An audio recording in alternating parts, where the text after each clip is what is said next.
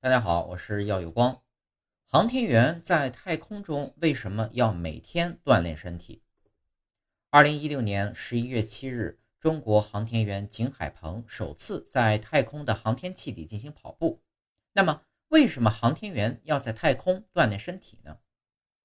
航天员进入太空后，身体会发生一系列的适应性变化，最主要的变化有心血管系统的改变、肌肉萎缩和骨量流失。随着飞行时间的延长，情况会越来越严重。如果航天员永远生活在太空中，这种适应性变化不是什么问题。问题是，航天员最终要返回地球生活。如果不采取措施防止或减少这些变化，航天员返回地面后就不能再适应地面上的重力环境。在轨锻炼就是帮助航天员减少肌肉萎缩和骨量丢失的不可或缺的方法。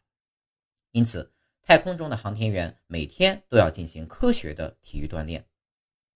航天员在轨锻炼使用的典型器械以及对抗失重的措施呢，有自行车公量计、隔震跑台、拉力器、企鹅服、下体负压筒和套带等等。自行车公量计用于失重环境下提高航天员的有氧运动能力，锻炼其下肢肌肉。隔震跑台类似于地面的跑步机，太空跑步机配有弹性束缚带，将航天员压在跑步机上，否则航天员跑不起来。另外，太空跑步机必须采取隔震措施，以防止航天员的锻炼影响航天器上的其他设备和科学实验。此外，航天员还可用拉力器锻炼上肢和肩部肌肉。企鹅服内啊有弹性束带系统。